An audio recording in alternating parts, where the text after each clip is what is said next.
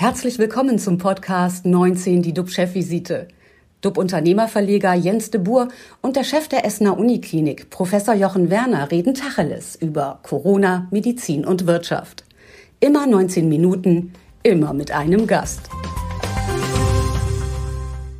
Und äh, unser heutiger Talkgast ist äh, Gesundheitsökonom Professor David Matusewitsch. Herzlich willkommen. Guten Morgen, freue mich hier zu sein. Eine App auf Rezept, wie das funktioniert, äh, wie die Zukunft aussieht, darüber sprechen wir gleich.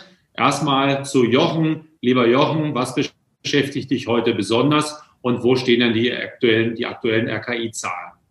Ja, RKI meldet 23.449 Neuinfizierte. Das ist ein Anstieg im Vergleich zum äh, Freitag der vergangenen Woche von 643 äh, Personen ähm, muss man sagen, das ist schon wieder so ein bisschen mehr in die Anstiegsrichtung. Es ist eine der höchsten Werte, die wir bis jetzt hatten.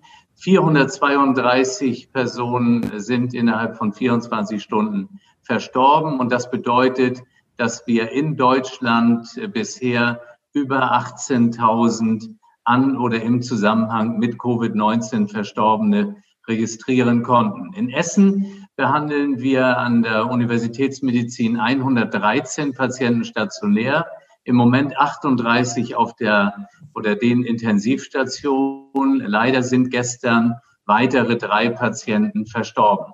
Was mich äh, im Moment wieder äh, besonders befasst, das sind die verschiedenen Nachrichten und Kommentare äh, rund um die Impfung. Äh, gestern schoss mir in dem Zusammenhang ein Gedanke durch den Kopf, dass wir im Grunde doch alle ein wenig mehr Demut vor dem anstehenden Impfprojekt haben sollten.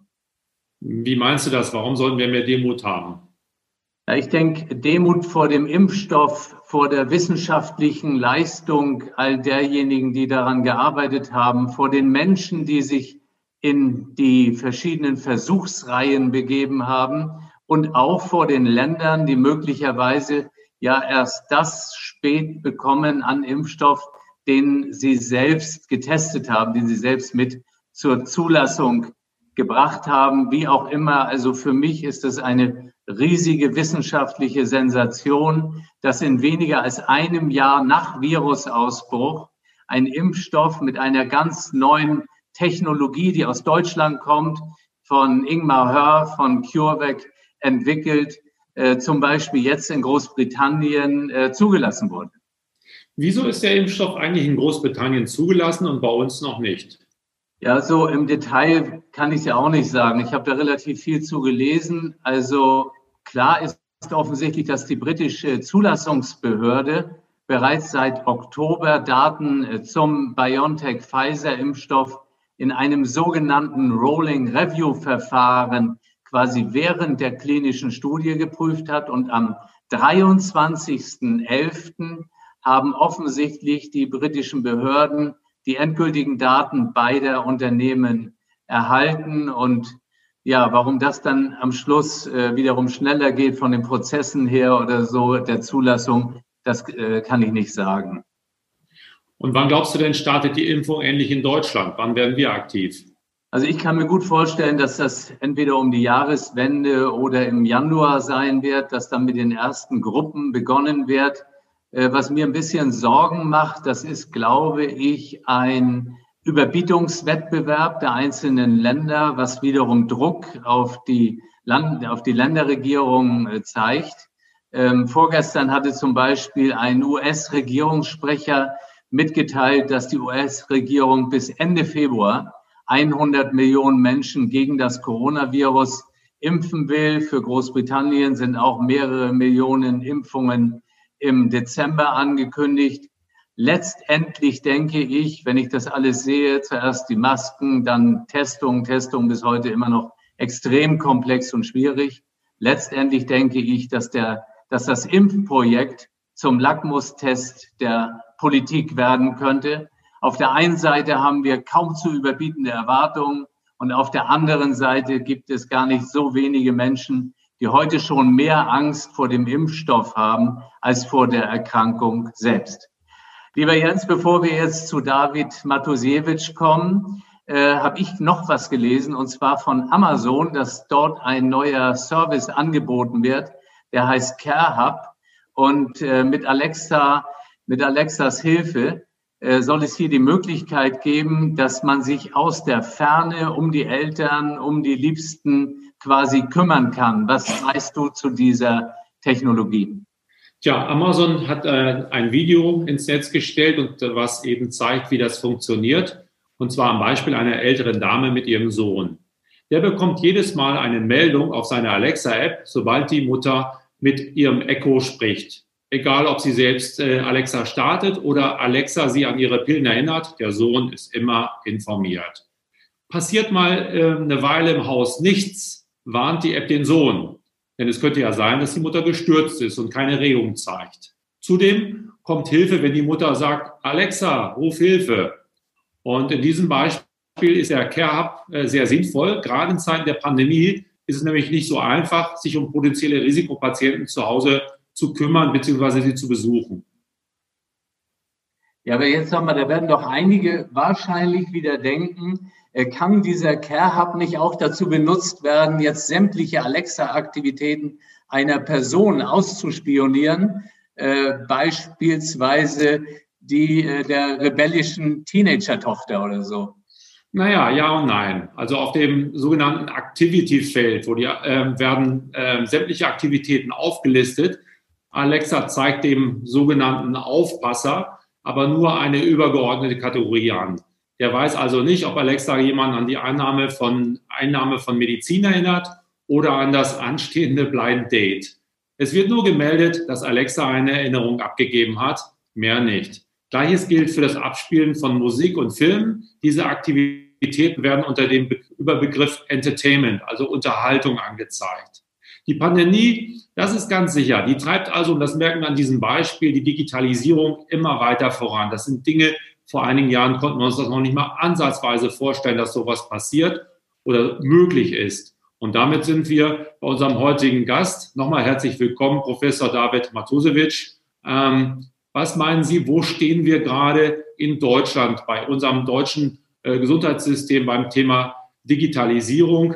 Gerade hat mir noch jemand erzählt, er war gestern beim Arzt und hat erstmal acht Seiten Formblätter ausgefüllt. Das habe ich auch schon, glaube ich, vor 20, 30 Jahren gemacht. Da ist irgendwie noch gar nichts passiert. Ja, das ist ein gutes Beispiel. Ich kann auch ein Beispiel nennen. Ich war vor kurzem beim Zahnarzt, brauchte irgendwie so eine Teilkrone und da musste ich erst äh, die ganzen Formulare mitnehmen, zu Hause mein Zahnbonusheft im Keller finden. Das ist dieses Heft, wo sie zur Zahnvorsorge jedes Jahr einen Stempel kriegen, dass sie da waren. Das musste ich meiner Krankenkasse schicken. Die mussten berechnen, wie hoch mein Eigenanteil ist, das Ganze wieder zurück per Post, das Ganze wieder dann zum Arzt. Also das ist leider Stand 2020 nach wie vor leider. Ja, aber ich mache mal einen kleinen Schwenk nach hinten. Also es gab ja in 2018er Jahr diese berühmte Studie, der Bertelsmann-Studie, digitale Gesundheit, Deutschland hinkt hinterher, wie man am Titel erkennen kann.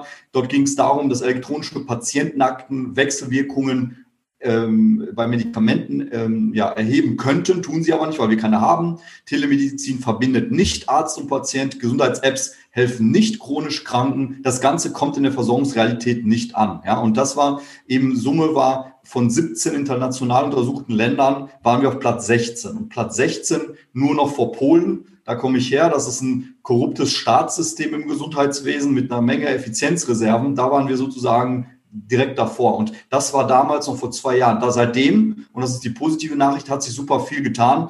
Wir sind quasi jetzt, ähm, ja, ich würde schon fast sagen, zu einer Revolution der Medizin angekommen, in der digitalen Medizin. Und ich würde schon fast voller Stolz sagen, wenn man jetzt anderen Ländern die Zukunft der digitalen Gesundheit vorstellen will, dann schaut bitte nach Deutschland, weil wir sind das einzige Land, wo. Okay. Das verschlägt uns die Sprache, weil wir gerade bei Revolution sind. Und ähm, ja, das ist vielleicht ganz interessant. Ich mache ja mit David zusammen so ein Digi-Health Talk. Und da haben wir viele junge Leute, die eben auch ihre Projekte vorstellen. Und ich glaube auch, das ist das, was David meint, weil man spürt den Aufbruch. Ja, wir haben lange eben nichts passiert, äh, nichts erlebt, waren frustriert. Dann kam äh, die Spahn-Regierung, es sind gesetzliche Grundlagen geschaffen worden. Aber es gab auch viele Initiativen mit Start-ups und 2019, ich erinnere das sehr, sehr genau, gab das so viele tolle Projekte, die auf den äh, Messen vorgestellt wurden, auf den Kongressen. Und ich war dauernd unterwegs und unterhielt mich mit denen. Und wir haben hier am Uniklinikum solchen äh, Startups eine Plattform geboten, dass die ihre Projekte auch ausprobieren konnten. Und dann kam Corona. Ja, aber ich glaube, ich habe gerade die Zeit überbrückt, David, und gesagt, dass wir so viele junge Leute kennengelernt haben, die sowas genau verkörpern. Und deswegen haben aber auch vielleicht wir beide den Eindruck, dass so viel passiert ist. Äh, jetzt bist du wieder dran. Aber da nochmal eingehakt. Es ja. muss ja dann Widerstände geben. Warum wird das Faxgerät in jeder Arztpraxis noch immer genutzt und warum ist man nicht bereit, wie sonst bei Unternehmern, bei uns, wir entwickeln uns permanent weiter, sonst würden wir doch aus dem Markt fliegen und würden gar nichts mehr anbieten können. Wo ja. sind die Widerstände? Haben Mediziner keine Lust auf Digitalisierung oder auf Fortschritt und Zukunft?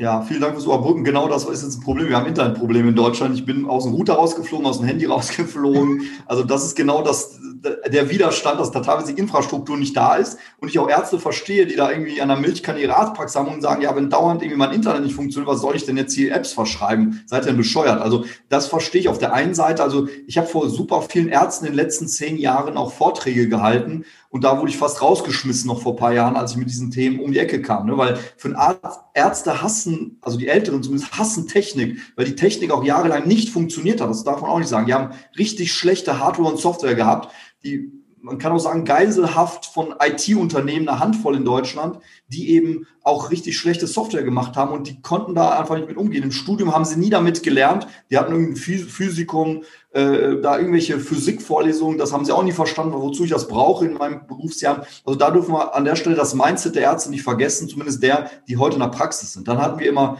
Datenschutz, Datensicherheit als Totschlagargumente äh, als Ausrede teilweise, ich nenne das teilweise auch die Häkchenmentalität im Gesundheitswesen. Alle mussten in der, im Gesundheitswesen erstmal KV, Ärzte, Krankenhäuser, Politik ihren Häkchen setzen, damit es weiterging. Und damit haben wir diese riesigen Baustellen gehabt wie elektronische Gesundheitskarte, EGK, elektronische Gesundheitskarte, die wir im Portemonnaie haben, die seit zwölf Jahren irgendwie zwei Milliarden Euro verschlungen hat und immer noch nichts kann, außer das Foto, das ich vorne drauf habe als Innovation. Und das sind all diese Probleme, die wir jahrelang hatten, die uns gezeigt haben, dass wir es nicht können mit diesem Mindset. Und das sind die Widerstände, die jetzt aufgebrochen werden, auch durch die junge Generation der Ärzte. Zum Thema Mindset nochmal. Recht, recht es sich dort, dass die Ärzte nicht sozusagen alle zwei Jahre zum TÜV, äh, zum Arzt-TÜV äh, müssten, um zu sagen, sie sind up to date in Amerika oder so ist es ja der Fall. Also ich glaube, in Deutschland, wenn man äh, durch ist mit dem, mit dem Studium, dann kann man theoretisch bis zur Rente auf dem Niveau dessen, was man gelernt hat in den 80er, 70er Jahren, äh, quasi praktizieren, oder?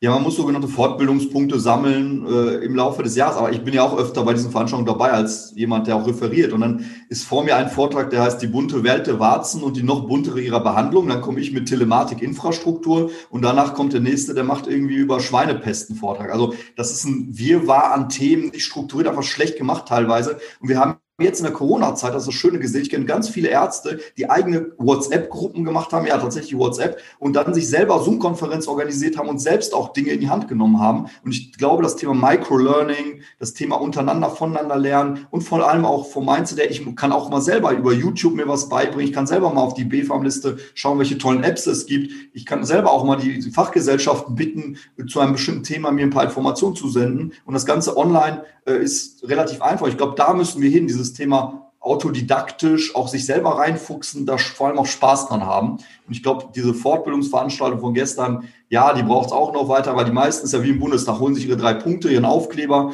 und gehen dann eine Runde Kaffee trinken nach Hause. Also das ist, glaube ich, nicht so State of the Art.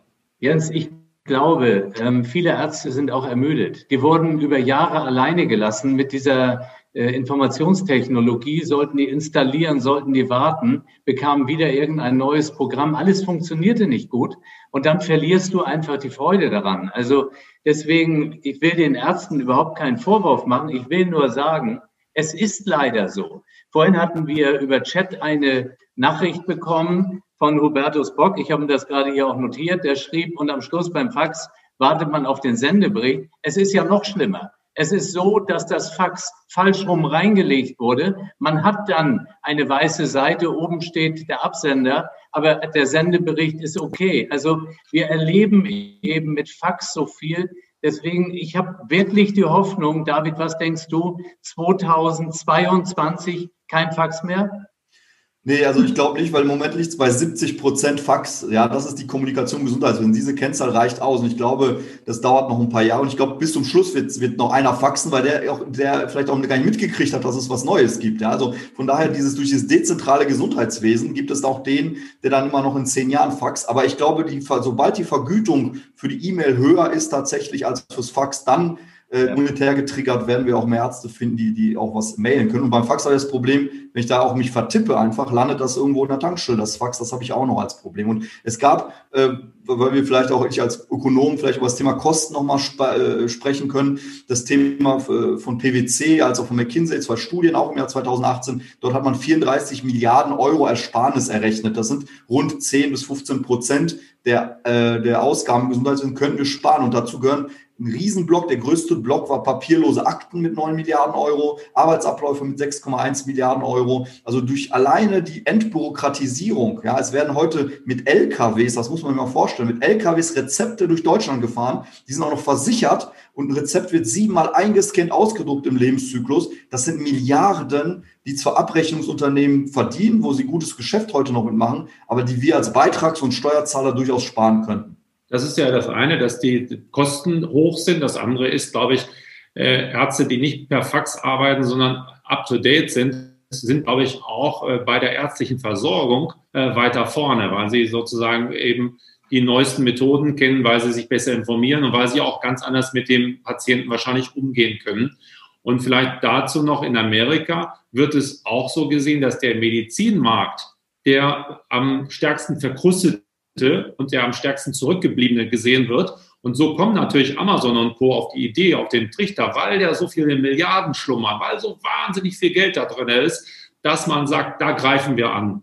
Und genau. das führt uns dann hin äh, zu Apps und äh, dass man eben, wenn man ein Hauptproblem hat, dieses Hauptproblem fotografiert und dann sitzen auf der anderen Seite Dermatologen, die vielleicht im Homeoffice sind, die vielleicht eben ja gerade in der Kindererziehung sind, gucken sich das an und geben Empfehlungen, geben Rezepte raus und dann sagt Amazon, wir haben auch eine Amazon-Apotheke.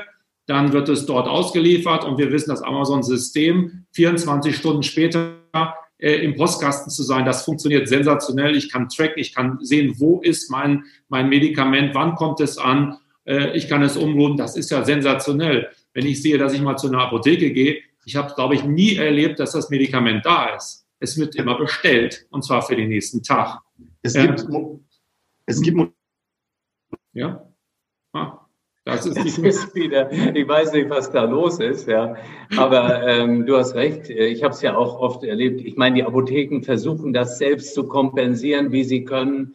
Die äh, bringen die Medikamente teilweise nach Hause. Mhm. Man sieht dieses Umdenken. Es wird auch das E-Rezept kommen, mehr und mehr das elektronische Konzept, Rezept. Aber man sieht eben, es hat gedauert. Ja? Aber jetzt, jetzt müssen wir das Positive sehen. Ich will noch einmal ganz kurz äh, darauf eingehen, was Sie gesagt haben. In den USA sieht man, die Leistungs-, äh, die Ausgaben Gesundheitswesen gehen so hoch, die Lebenserwartung geht runter. Das ist das Land, wo das am meisten auseinanderklafft. Das heißt, die haben es nicht drauf und die brauchen dann Player wie Amazon, Google etc., äh, die das irgendwie ein Stück weit auffangen. Wir in Deutschland haben genau das, was Sie angesprochen haben, tolle Unternehmen wie Online-Doktor oder Dermanostik oder andere. Da kriege ich heute schon mein Rezept eben als App da und ich habe gerade da, wo ich Blickdiagnosen habe, Dermatologie, wir haben gerade so ein Kompass Dermatologie, ein ganzes Heft rausgebracht zum Thema digitale Dermatologie, wo Studien drin sind. Da kann ich wunderbar digital ansetzen, weil ich da einfach heute reicht mein ganz normales Smartphone, was ich in der Hosentasche habe, um Foto zu machen. Und in 90 Prozent der Fällen kann der Dermatologe ein richtiges Ergebnis erzielen und eine Vielzahl dieser Patienten, auch über 90 Prozent, müssen dann nicht nochmal zum Dermatologen. Es reicht völlig aus,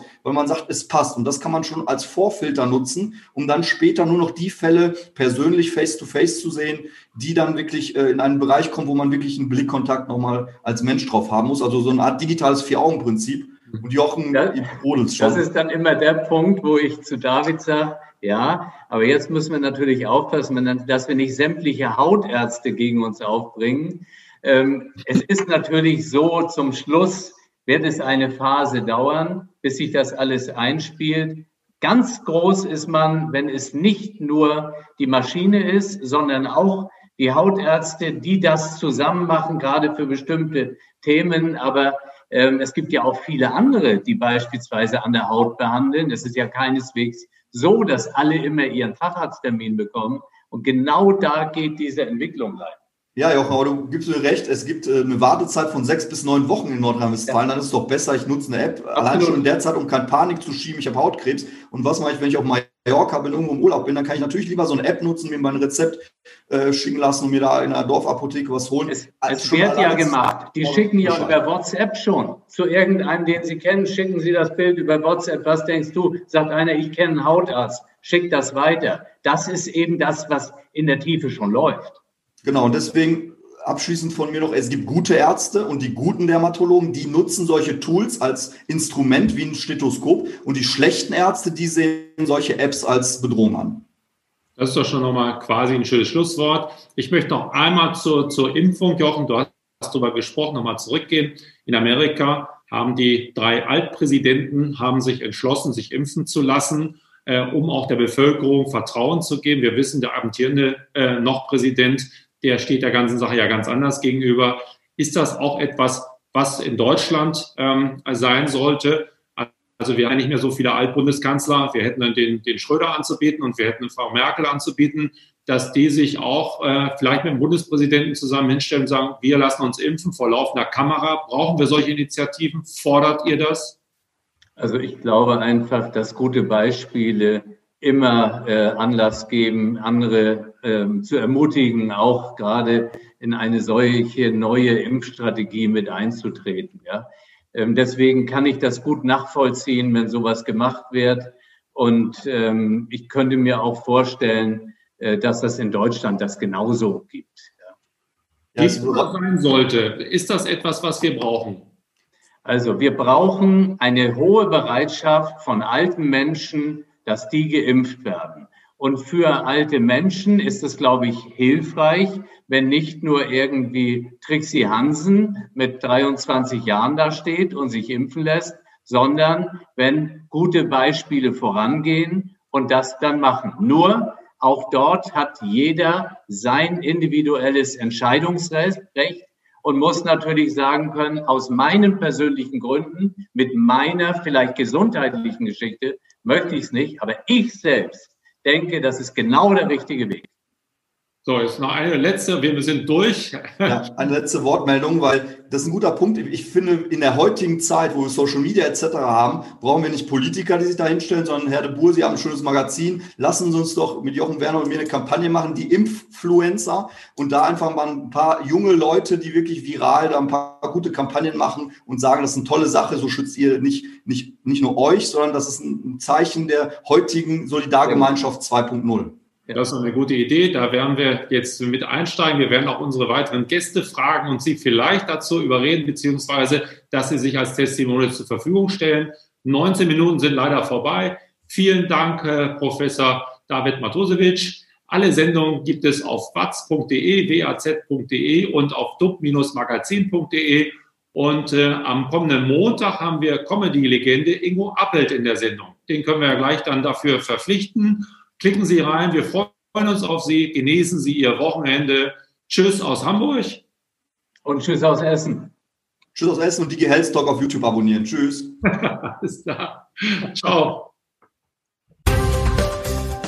Das war 19 die DUB-Chefvisite als Podcast. Die Videos dazu gibt es auf watz.de und auf dub-magazin.de.